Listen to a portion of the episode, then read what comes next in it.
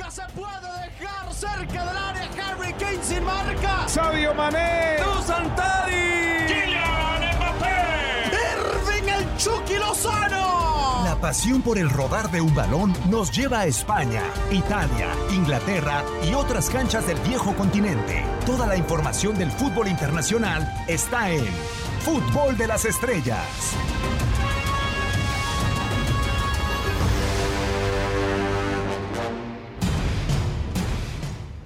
¿Qué tal? ¿Cómo están? Un eh, placer eh, saludarlos a todos los que nos sintonizan en una eh, emisión más del podcast de Fútbol de las Estrellas, ya con la temporada concluida en el tema de clubes, porque todavía nos quedará bastante por platicar en el tema de selecciones, un verano inédito en TUDN Radio, en TUDN, con por lo menos en los Estados Unidos con la Eurocopa, ya platicaremos más adelante de ello, pero también hemos entrado a una parte de la temporada donde al aficionado le gusta la ilusión, el eh, saber eh, cómo se van armando sus diferentes equipos y bueno, para ello un gran equipo el día de hoy en este podcast de Fútbol de las Estrellas. Primero que nada, Raúl Méndez, un placer saludarte amigo y ya el armado de los equipos y la actividad en redes sociales y rumores y demás está a todo lo que, lo que da. ¿Cómo está Raúl? Bienvenido. Bien, me gusta saludarte, digo también a Hugo, un lujo estar con ustedes en esta emisión y lo, que es parte del fútbol, ¿no? No solamente lo que sucede dentro de la cancha, que a veces nos gustaría que se hable más de lo que pasa adentro en un partido, pero pues también es parte del mismo show, del mismo entretenimiento, del mismo juego, lo que sucede fuera de la cancha. Y, mira que venimos de una semana donde fue el cierre de temporada con las finales europeas, pero realmente lo que ha surgido y lo que todavía se mueve en cuanto al mercado, pero con los entrenadores, cómo se han movido los banquillos en Europa. Bastante, e, es una de las eh, situaciones que más ha llamado la atención, si Alegre y Pochettino, además. Hugo Salcedo, con el placer de saludarte y lo dice Raúl, es una etapa en donde sí hay mucha rumorología, en donde no incide mucho la cancha como tal, pero al final quizá de esta etapa nos estamos acordando más adelante, a media temporada o más allá. ¿Cómo estás, Hugo? Bienvenido. Muy bien, Diego, con el gusto de saludarte, igual por supuesto a Raúl y a toda la gente que nos escucha, pues efectivamente ahora es donde se empiezan de alguna manera establecer las condiciones que van a prevalecer durante una campaña. Lo que se haga bien, lo que se haga mal, en algún momento va a impactar en la cancha porque ahora es donde empiezan a tomar efecto pues, los proyectos deportivos, qué plantillas van a tener cada una de las escuadras de cara a la próxima campaña y en función de esta planeación, en función de la correcta elección de los jugadores, pues estará el éxito o el fracaso en la siguiente temporada, no solamente para los que pretenden ser campeón, para los que en algún momento buscan la salvación, todos en este momento están concentrados en la mejor toma de decisiones. Y del eh, otro lado de Madrid, eh, ya prácticamente con este segundo episodio de Fútbol de las Estrellas en esta semana, bueno, está eh, el vecino rival, el que también se necesita reinventar, el que ya sabía incluso Raúl que se tenía que reinventar, pero que hoy tiene la posibilidad ante su momento económico tan complicado como lo es el Barcelona de encontrar hasta tres futbolistas libres, como lo son Eric García, como lo son el Kun Agüero, la posibilidad de Guainaldum y también la de Memphis Depay, para armar un equipo, pero eh, ¿este es un equipo de nombres desde tu punto de vista, como se está planteando, o, si sí hay la actualidad suficiente y el respaldo para pensar que lo que dijo Laporta de competir en Europa de nuevo se pueda eh, ejecutar con estos futbolistas, Raúl?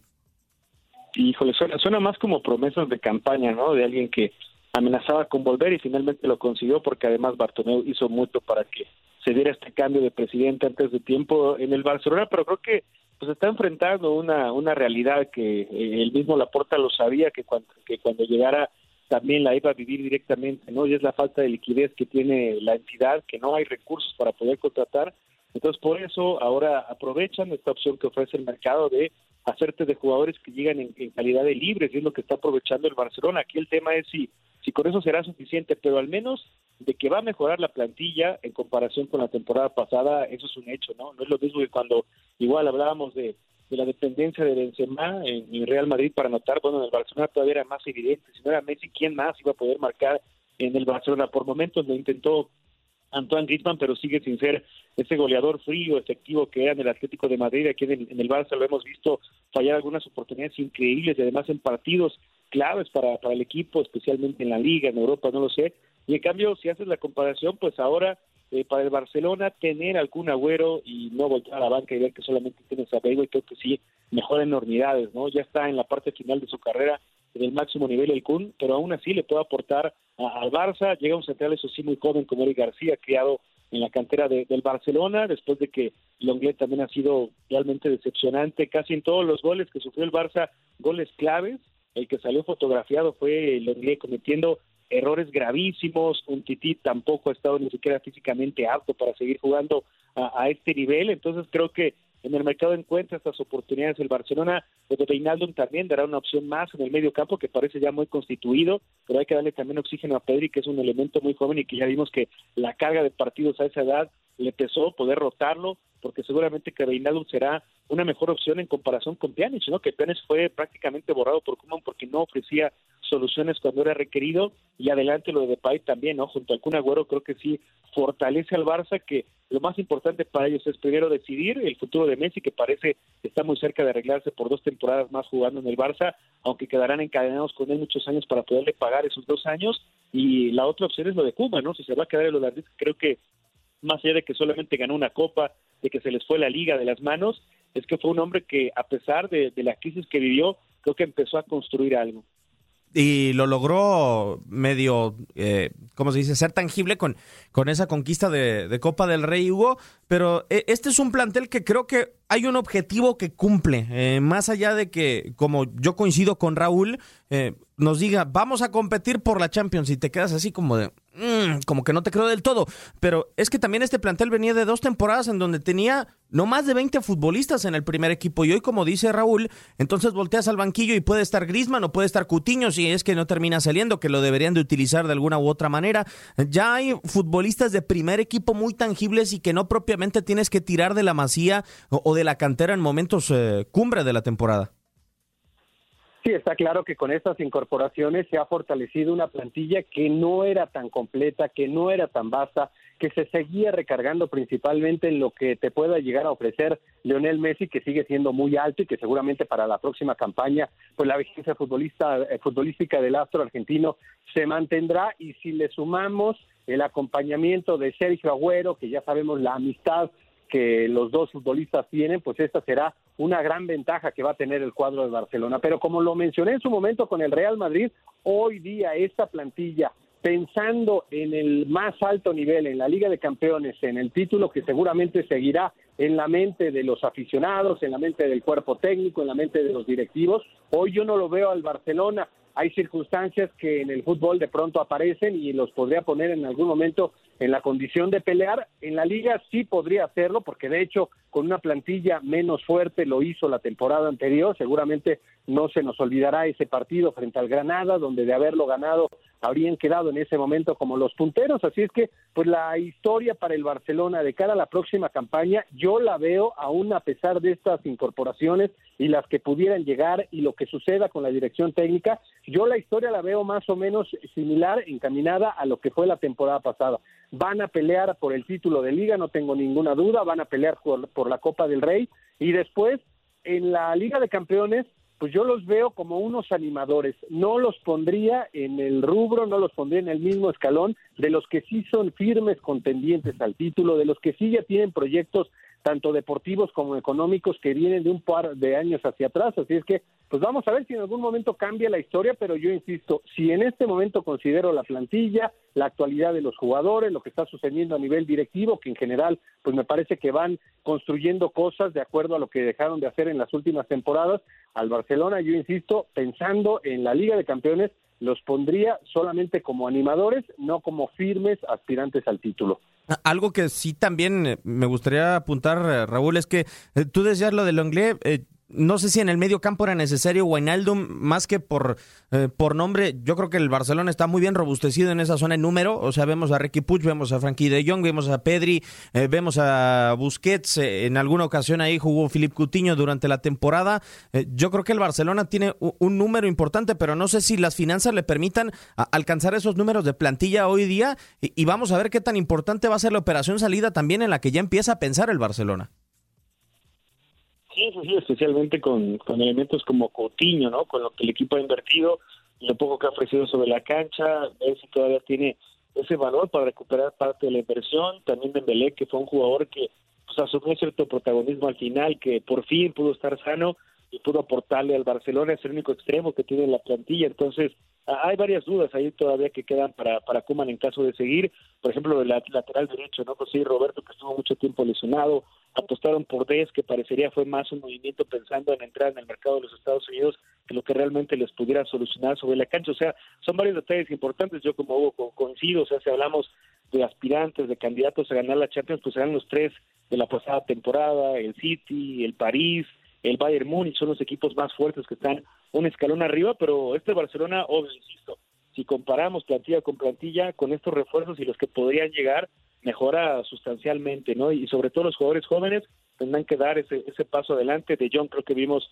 una gran temporada del holandés, mucho se debe la mano de Kuman para que haya dado ese salto de calidad. Igual esperamos la confirmación de, de Pedri, ¿no? En la mitad de la cancha de, de este Barcelona, que Antoine sea el gran socio que, que estaba esperando eh, el propio Messi de quedarse. Entonces creo que son algunos detalles para poder en el Barça, pero aún así sí lo ponemos un, un escalón abajo, ¿no? Está como en ese, en ese segundo nivel de equipos contendientes para Europa. Si lo mantenemos en, en ese escalón, Hugo, independientemente de que sea Kuman o que llegue ese entrenador que eh, supuestamente está buscando la puerta y a ver si le alcanza primero para el finiquito, para la liquidación y después para contratar al nuevo entrenador, eh, ¿cómo podremos medir al entrenador para la próxima temporada? Que no recibe un 4-1 eh, en Camp Nou del Paris Saint-Germain, por ejemplo, que los marcadores sean mucho más reducidos, que los momentos importantes de la temporada los solvente con mucha mayor ¿cómo lo podré decir? Sin tanto aspaviento, sin tanto problema, o cómo se puede medir a esta plantilla que cuando, a pesar de tener refuerzos, parece que se sigue quedando en el mismo renglón. Es que en ese sentido deberá de haber un cambio notorio en línea defensiva, porque es ahí donde sufrió muchísimo, señalaban individualmente lo del inglés y después evidentemente que la lesión de Piqué también en algún momento afectó, la temporada incluso de Marc André Ter Stegen no fue tan buena como algunas otras anteriormente, deberá quien sea el técnico, si es Kuma no es cualquier otro estratega, deberá en primera instancia concentrar eso en línea defensiva, tratar de devolverle esa estabilidad al equipo para que después, a partir de esa circunstancia, tanto el medio campo como la ofensiva, con estos nombres pues que ya hemos citado, lo puedan hacer de mucho mejor forma, estén un poquito más tranquilos porque pues lo veíamos, a Messi era imposible que él en algún momento pudiera cambiar el rumbo de algunos partidos si defensivamente no te ofrecía la garantía, el equipo de Barcelona pues estaba haciendo una escuadra que en algún momento quedaba muy extendido, no lograba ser compacto, sólido ese bloque y en ese sentido pues será la intención seguramente del director técnico darle estabilidad defensiva para que después a partir de esa circunstancia empiecen a mejorar las condiciones, que empiecen a llegar los resultados naturalmente y eso pues ya sabemos que fortalece el estado anímico de cualquier plantilla. Tiene a Leonel Messi y ese pues hay que ponerlo como un gran punto, es un diferenciador, es un jugador que no solamente va a ser recordado en el Barcelona, sino en el fútbol mundial como uno de los mejores de la historia. Así es que necesita aprovecharlo el Barcelona, necesita darle cobijo, situación que no ha tenido tal vez en las últimas campañas de manera significativa, porque ahora, pensando en la próxima temporada, no tengo ninguna duda que va a ser extraordinaria nuevamente para Messi. Pero ¿cuántas más le quedan? ¿Cuántos más, cuántos años más vamos a disfrutar al astro argentino en este altísimo nivel? Pues uno empieza cada vez a reducirle esa posibilidad porque pues evidentemente los años impactan aún incluso a los más talentosos. Y hablando de cómo puede eh, repercutir o favorecer eh, esta plantilla al a la figura más importante del club, Raúl, eh, tú sí ves una plantilla que realmente hoy crece en ese renglón de poder ayudar un poco más a Leonel Messi, digo, porque la temporada pasada lo veíamos rodeado de muchos futbolistas jóvenes que parecía lo entendían esos pasajes que vimos, por ejemplo, con Pedri o, con Ansu Fati, en donde la verdad se notaba bastante cómodo sobre el terreno de juego. Hoy, eh, más allá de la relación afectiva que mantiene con el Kun, lo que pueda generarle si es que se cierra lo de Memphis Depay con el eh, Fútbol Club Barcelona, ¿lo ves más fortalecido para poder exprimir más aún a Leonel Messi en lo futbolístico? Yo creo que sí, o sea, a veces consciente del esfuerzo que está haciendo la directiva, aún tan limitado en el aspecto económico de tratar de fortalecerlo, de mejorarlo. Y si lo están haciendo no solamente es para que el Barça pueda volver a competir en Liga y también en Europa, sino también es como para darle a, Messi el mensaje de que lo están haciendo para fortalecer el equipo pensando en que él se quede, ¿no? Entonces creo que a él le queda claro, si algo ha demostrado Messi es que es un tipo consciente, si pensara solamente en lo económico ya se hubiera ido, ¿no? Con todas las opciones que podría tener en el mercado y creo que lo sigue pensando Messi porque creo que su decisión va muy encaminada a, a mantenerse y sí podrá, creo que de alguna manera como que valorar el esfuerzo que está haciendo la, directiva porque lo será interesante y de quedarse como pues será el abocado a, poder conjuntar a todos estos jugadores porque suena suena bien el proyecto, o sea, pensando en que sí son veteranos algunos elementos como el Kun, pero ahí está Agüero, dado de Depay, si Ansu Fati regresa y puede ya superar ese problema de la rodilla, si Dembélé sigue siendo ese jugador consistente, si Griezmann, o sea, ya estamos hablando de opciones para atacar, que ya no está solo Messi porque en esta temporada en los partidos vitales era denle la pelota a Messi, ¿quién más puede anotar en este Barcelona? Es cierto que también tienen que buscar ese equilibrio que, que empieza desde, desde cuadro bajo, el hecho de ser un equipo a veces tan tan arriesgado en el ataque que dejaba así unas grietas defensivas terribles y que los mejores años de Piqué pues parece que están pasando y hay que hay que ir pensando en el Barcelona en, en esa renovación, ¿no? Y poco a poco creo que ahí la va encontrando porque ya salen jugadores como Araujo, como Mingueza que a principios de la temporada pasada pues nadie los tenía ni siquiera en consideración y Kuman también ante la necesidad, ante la emergencia los empezó a poner y ya empezaron justamente a mostrar su, su nivel. Entonces creo que lo del Barça ahí va en un digamos que en un plazo a mediano, no sé, no sé qué tan largo para poder competir, pero creo que todo esto Messi lo tendrá que mejorar, de que esa situación tan tan apremiante que vivió de crisis el año pasado, pues hoy ya encontramos que creo que hay un panorama creo que más optimista, no sé hasta dónde le alcance, pero creo que sí hay sí hay una mejora a pesar de la crisis que está viviendo el club. Será interesante eh, si puede llegar a encontrar algún refuerzo más el conjunto catalán, pero por lo pronto el señor Laporta nos prometió más altas para la siguiente semana. Se nos terminó el eh, tiempo en esta edición de Fútbol de las Estrellas y siempre es un honor compartir con, con ustedes dos, eh, Raúl, Hugo. Eh, muchísimas gracias por tu tiempo primero, Hugo, y ojalá que, bueno, por lo general repetimos. Mejor creo que te digo, te escucho por acá la próxima semana si es que coinciden y, se alinean los, los astros y demás, Hugo. Esperemos que así sea, Diego, porque pues ya lo hemos manifestado en reiteradas ocasiones. Qué bien se la pasa uno hablando del fútbol internacional que tanto nos apasiona, ahora mismo concentrado en lo que tiene que ver la conformación de los planteles, pero pues ya frotándonos las manos, empezando a ver las listas definitivas de Copa América, de Eurocopa y pues con todas las circunstancias que nos estarán acompañando en este loco verano futbolero. Muchas gracias a ti, a Raúl y a toda la gente que nos ha acompañado. Igualmente, Hugo, y, qué decir de, de ti, Raúl. Así como Hugo, la verdad es que se les aprende a los dos eh, bastante. Te mando un fuerte abrazo y ojalá que nos eh, sigamos reencontrando por acá, que parece que a partir de la próxima semana ya el tema de selecciones será recurrente en este podcast de Fútbol de las Estrellas. Como siempre, el tiempo pasa pasa volando, no nos alcanza para platicar de lo que tanto nos gusta y, es mutuo, ya lo sabes, Diego, también hubo un fuerte un fuerte abrazo porque la secta futbolera sigue, no se ha ido. Es correcto, eh, se me había pasado a mí el de la secta futbolera en esta emisión especial del podcast de fútbol de las, de las estrellas eh, con la secta, con Hugo Salcedo, Raúl Méndez, un servidor Diego Peña les agradece porque nos han seguido en una ocasión más en este podcast en todas las plataformas de TUDN Radio.